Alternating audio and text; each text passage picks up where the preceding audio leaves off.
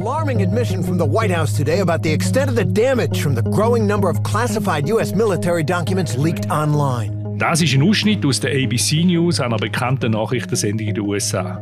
The documents, some of which were posted on Twitter, Telegram, and other social media apps, include dozens of secret briefing slides for hundreds of top officials and other classified documents. Man hört schon die Stimme vom Moderator, man ist ganz offensichtlich alarmiert. Über 100 hochgeheime Dokumente sind an die Öffentlichkeit gelangt. Including maps of Ukraine's air defenses, highlighting weaknesses and the rate Ukraine is expending crucial ammunition. We don't know uh, who's responsible for this. and we don't know if uh, they have more that they, they intend uh, to post. Der Geheimdienstskandal wird also immer größer. Top-Secret-Akten sind im Internet auftaucht und stellen gemäß am amerikanischen Verteidigungsministerium, also am Pentagon, ein sehr hohes Risiko für die nationale Sicherheit der Vereinigten Staaten dar. Auch im Weißen Haus ist man entsprechend besorgt. I will tell you that we take this very seriously and we will continue to investigate and, and turn over every rock until we find the source of this and the extent of it. Wie groß ist der Geheimdienstskandal?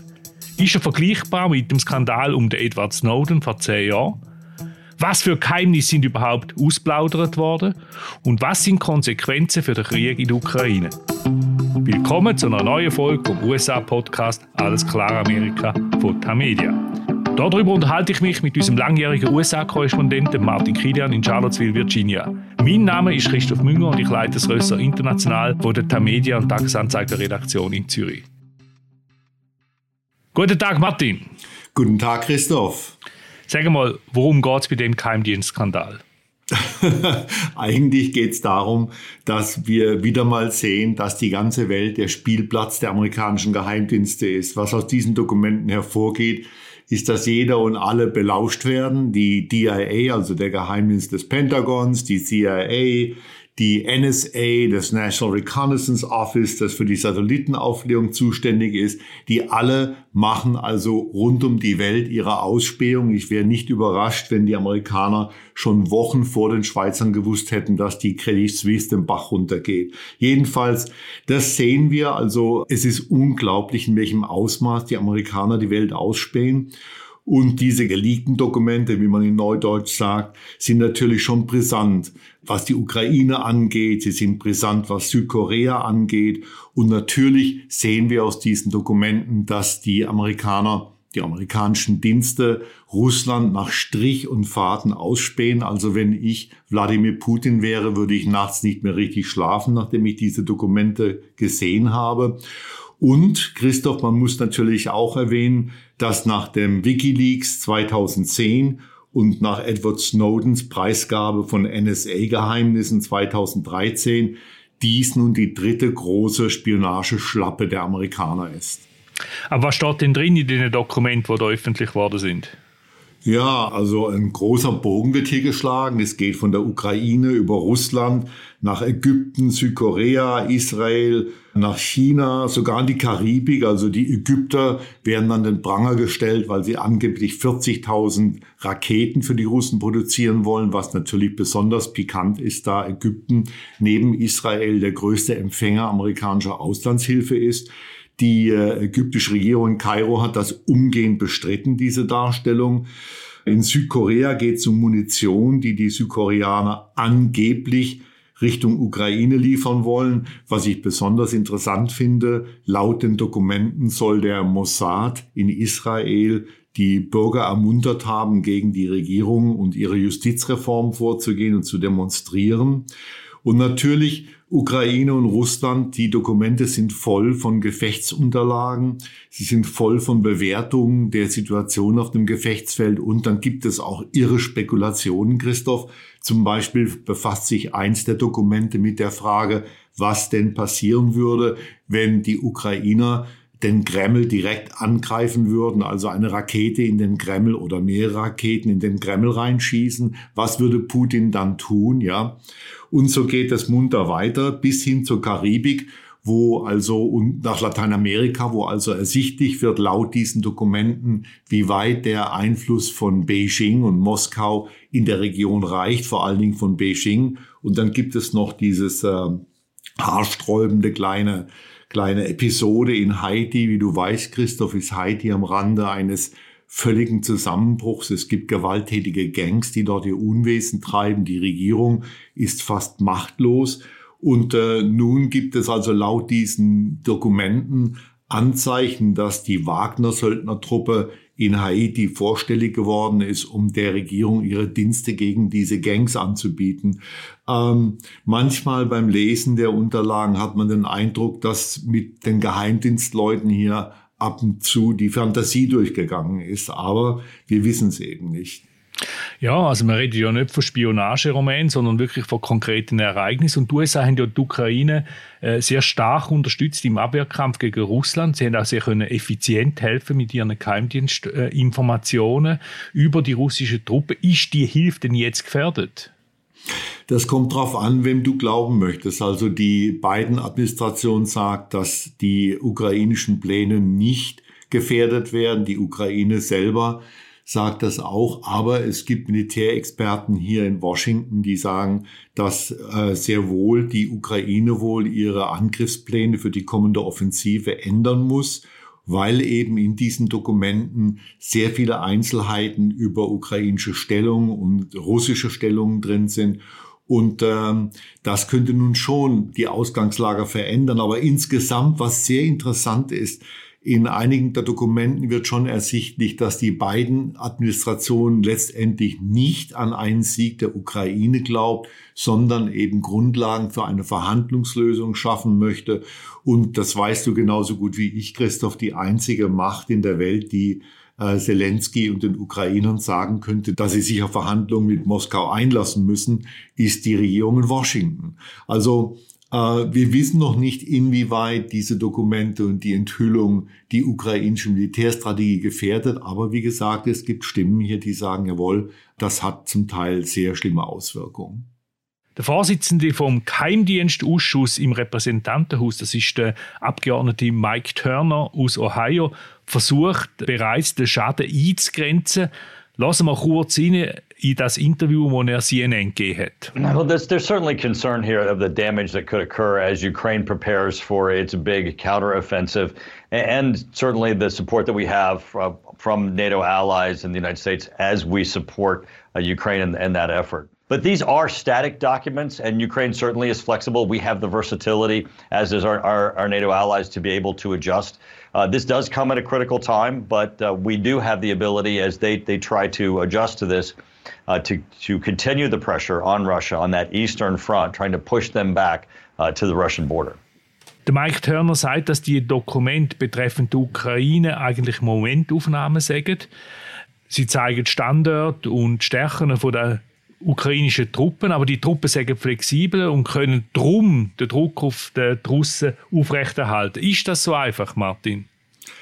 Ich weiß es nicht, Christoph. Also ich bin zu wenig Experte, aber ich vertraue einigen amerikanischen Militärexperten, die durchaus, wie gesagt, der Ansicht sind, dass die Ukraine ihre Angriffspläne ändern muss. Ja, es ist natürlich auch zum Beispiel sehr schlimm, dass in diesen Unterlagen offensichtlich die Stellung der ukrainischen Flugabwehr genau angegeben werden und zudem gesagt wird, dass der ukrainischen Flugabwehr die Munition ausgeht. Es ist für Moskau natürlich hervorragend, wenn sie wüssten, wo genau die ukrainischen Stellungen sind. Das würde natürlich dann ein Einfallstor für die russische Luftwaffe werden, die sich bisher in diesem Krieg hat zurückhalten müssen aus Angst vor der ukrainischen Luftabwehr. Und insofern sind diese Dokumente schon sehr brisant und wahrscheinlich schon zum Schaden der Ukraine an die Öffentlichkeit gelangt. Zum Nutzen von Moskau ist sicher auch, dass in den Dokument steht, dass beispielsweise die Briten am meisten Spezialkräfte in der Ukraine stationiert haben, gefolgt von Lettland und den USA. Das sind natürlich willkommene Argumente für den Kreml, um die NATO weiter zu diffamieren, oder? Richtig, ja. Man kann natürlich dann von russischer Seite sagen, aha, sie verneinen zwar, dass sie direkte Kriegsteilnehmer sind, aber sie haben Special Forces, also Sondereinheiten in der Ukraine, auch wenn es nur 13 oder 12 oder zwei Mann sind. Das wird natürlich wahrscheinlich ausgeschlachtet werden. Andererseits muss man wirklich sagen, wenn man sich die genaue Zahl der Special Forces anguckt, die äh, von NATO-Ländern in der Ukraine stationiert sind, dann sind es, glaube ich, nicht mal alle zusammen, nicht mal 70 oder so. Trotzdem ist das Futter für Putins Darstellung und damit kann er natürlich zu verschleiern versuchen, einmal mehr, dass er der Aggressor ist. So viel zu der Ukraine. Du hast auch äh, Südkorea erwähnt. Worum geht es denn da? Mein Südkorea ist einer der wichtigsten Verbündeten den USA. Richtig. Und zudem hat Südkorea natürlich eine hochentwickelte Rüstungsindustrie. Das wird immer wieder vergessen. Aber du erinnerst dich, Christoph, als die Polen neue Panzer brauchten, die polnische Regierung hat sie diese Panzer in Seoul bestellt. Und nun geht es also darum, dass die Südkoreaner händeringend debattiert haben, ob sie dem amerikanischen Ansinnen nachkommen sollen, über 300.000 Stück Munition an die Ukraine zu liefern oder an die Polen zu liefern, die sie dann weiter an die Ukraine geben würden.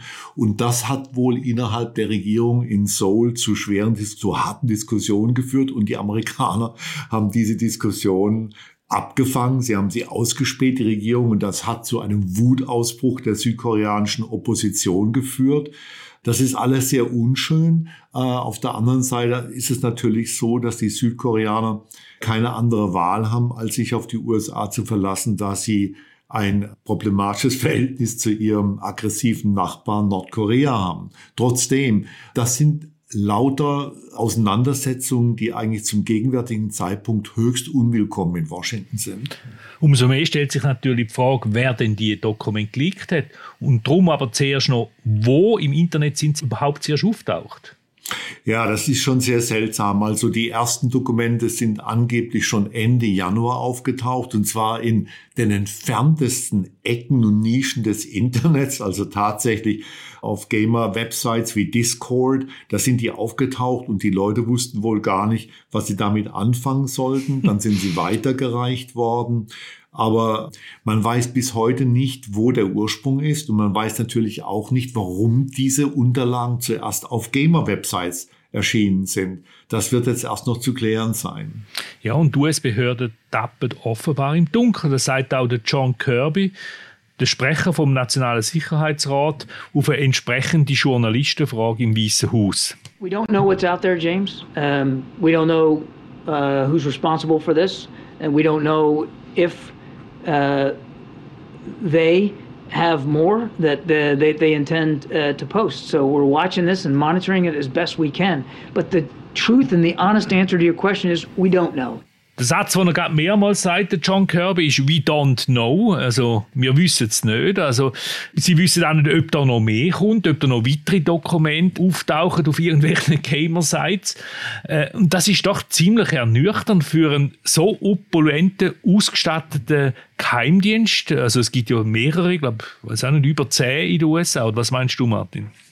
Ja, das ist schon irrsinnig.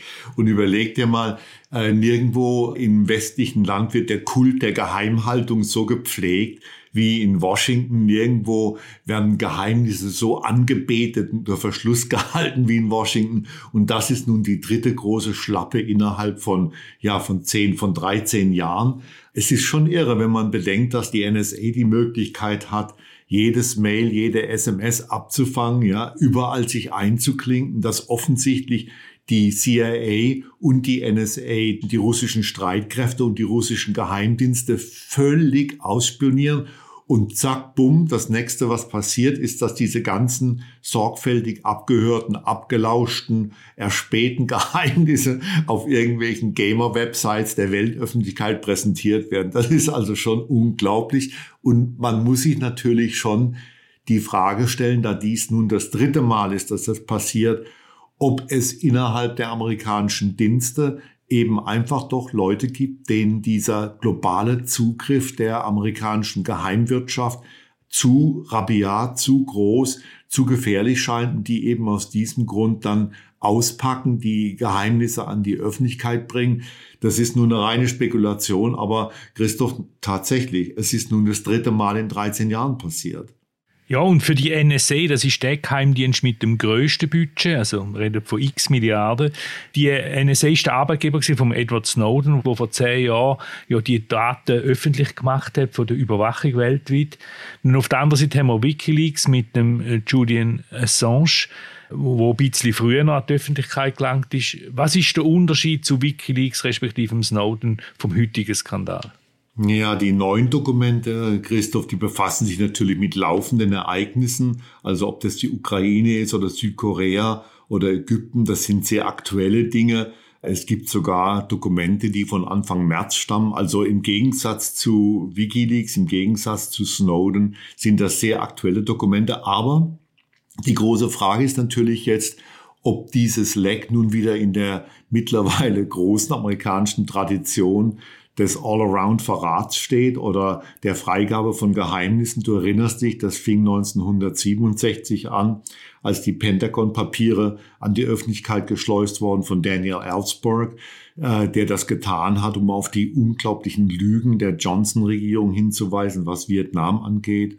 Dann hatten wir 2010 Chelsea Manning und die Wikileaks-Dokumente. Äh, sie hat das auch gemacht aus Protest, weil sie den Irakkrieg nicht gebilligt hat. Und deshalb hat sie diese Dokumente eben an die Öffentlichkeit gebracht. Dann hatten wir 2013 Snowden, der auch aus Protest daraus handelte, weil er sich gegen die äh, globale Überwachung durch die NSA wehren wollte und die Öffentlichkeit aufklären wollte, wie weit und wie zum Teil ungesetzlich die NSA hier agiert. Nun ist die Frage, ob das wieder so ist. Wir wissen es einfach noch nicht. Gibt es den Hinweis, dass die Dokumente sogar manipuliert worden sind? Also beispielsweise was Verlustzahlen von der Russen oder von der Ukrainer betrifft? Ja, es gibt ein paar Hinweise, wonach zum Beispiel ukrainische Verlustzahlen künstlich in die Höhe getrieben worden sind. Aber auch hier, wir wissen ja nicht mal, ob diese Dokumente alle tatsächlich authentisch sind. Es wäre ja durchaus möglich, dass jemand die Dokumente, zum Beispiel der russische Militärgeheimdienst GRU, diese Dokumente aus dem Internet rausgefischt hat, sie dann verändert hat, leicht verändert hat und sie wieder dann ins Internet gestellt hat. Das wissen wir einfach nicht, aber wir haben Hinweise, dass zumindest bei einigen Dokumenten Veränderungen vorgenommen worden sind, ja. Kommen wir zu einer möglichen Täterschaft. Du hast es schon angesprochen, was frühere Fälle betreffen. Der Lloyd Austin, der US-Verteidigungsminister, hat gesagt, dass eine Untersuchung laufe. I will tell you that we take this very seriously and we will continue to investigate and, and turn over every rock until we find the source of this and the extent of it. Auch der Lloyd Austin scheint keine Ahnung zu haben, wer der Täter ist. Sonst würde er nicht sagen, dass jeder Stein muss werden muss. Martin, komm, wir ein bisschen spekulieren. Könnte es ein ideologisch motivierter Täter sein, wie der Snowden oder Chelsea Manning? Oder ein Trump-Anhänger, also jemand, der das Engagement von der USA in der Ukraine zuwider ist oder zu weit geht? Oder einer wie der Ellsberg, der Pentagon Papers, du hast es erwähnt, äh, öffentlich gemacht hat? Alles ist möglich, Christoph. Also es ist vorstellbar, dass ein, ein Trump-Anhänger, dem das amerikanische Engagement in der Ukraine zu weit geht, wie ja auch dem rechten Flügel überhaupt der Republikanischen Partei, diese Papiere an die Öffentlichkeit geworfen hat. Es ist auch möglich, dass es grundsätzlich einfach ein Isolationist ist. Der, diese Strömung wird immer stärker in der amerikanischen Politik. Es kann natürlich auch sein, dass es jemand ist, der ganz gezielt ein Gegner des Ukraine-Kriegs ist und äh, deshalb diese Papiere an die Öffentlichkeit gespült hat. Wir wissen es einfach nicht, aber man muss sich natürlich schon fragen, wieso ist das möglich, dass andauernd diese Verstöße gegen die Geheimhaltungsregeln in diesem großen Umfang passieren? Wer hat denn überhaupt Zugang zu den Unterlagen? ja, äh, trotz des Kults der Geheimhaltung wahrscheinlich Hunderte, wenn nicht Tausende. Also es ist sicher, dass gerade die Unterlagen, die direkt aus dem Generalstab kommen, dass da hunderte von Leute Zugriff drauf hatten. Und natürlich ist es schon seltsam, du musst dir mal vorstellen, wenn du ins Pentagon reinkommst als Angestellter, nehmen wir an, wir arbeitest für den Pentagon-Geheimdienst DIA oder überhaupt für den Generalstab, dann musst du dein Privattelefon abgeben. Am Eingang, ja. Und wenn du dann in dein Büro gehst, hast du also kein Telefon.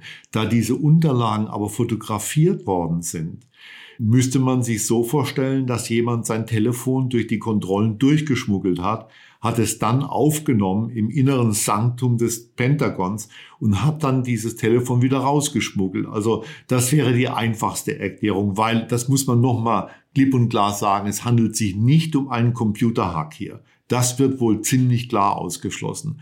Aber es, wie gesagt, es gibt hunderte von Menschen, von Angestellten, die Zugang zu diesen Unterlagen haben. Und das wird natürlich jetzt auch mal die Frage aufwerfen in Washington, ob das ganze Apparat natürlich nicht viel zu aufgebläht ist. Ja, ich meine, äh, wenn, wenn einer das Telefon geschmuggelt hat und die Sachen fotografiert hat, dann hinterlässt er natürlich Spuren. Also dem Dokument müsste ersichtlich sein, woher die Foto kommt, oder? Ja, könnte natürlich möglich sein, dass es sogenannte Timestamps auf den Fotos gibt. Dann ist es auch möglich, dass man die IP-Adressen findet. Aber soweit das nun beurteilt werden kann, das FBI ermittelt ja und das Justizministerium ermittelt auch und das Pentagon ermittelt auch. Der erste Schritt wird erstmal sein, auszusieben, wer genau Zugang zu diesen Unterlagen hatte und wer die Möglichkeit hatte, sie zu verbreiten. Und das wird natürlich Zeit in Anspruch nehmen, weil nun in einem Aussiebverfahren eben diese Hunderte von Mitarbeitern untersucht werden und man wird abklären müssen, wer am Ende diese Dinge ins Internet gestellt hat. Wobei das natürlich auch sein kann, dass es überhaupt nie aufgeklärt wird. Wie groß ist denn der angerichtete Schaden, wo wir da sehen?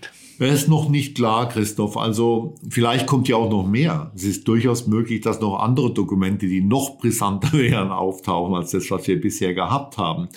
Aber wenn man den Militärs glauben möchte, und die werden das natürlich herunterspielen, dieses Leck, dann ist der Schaden weniger groß als 2013 zum Beispiel.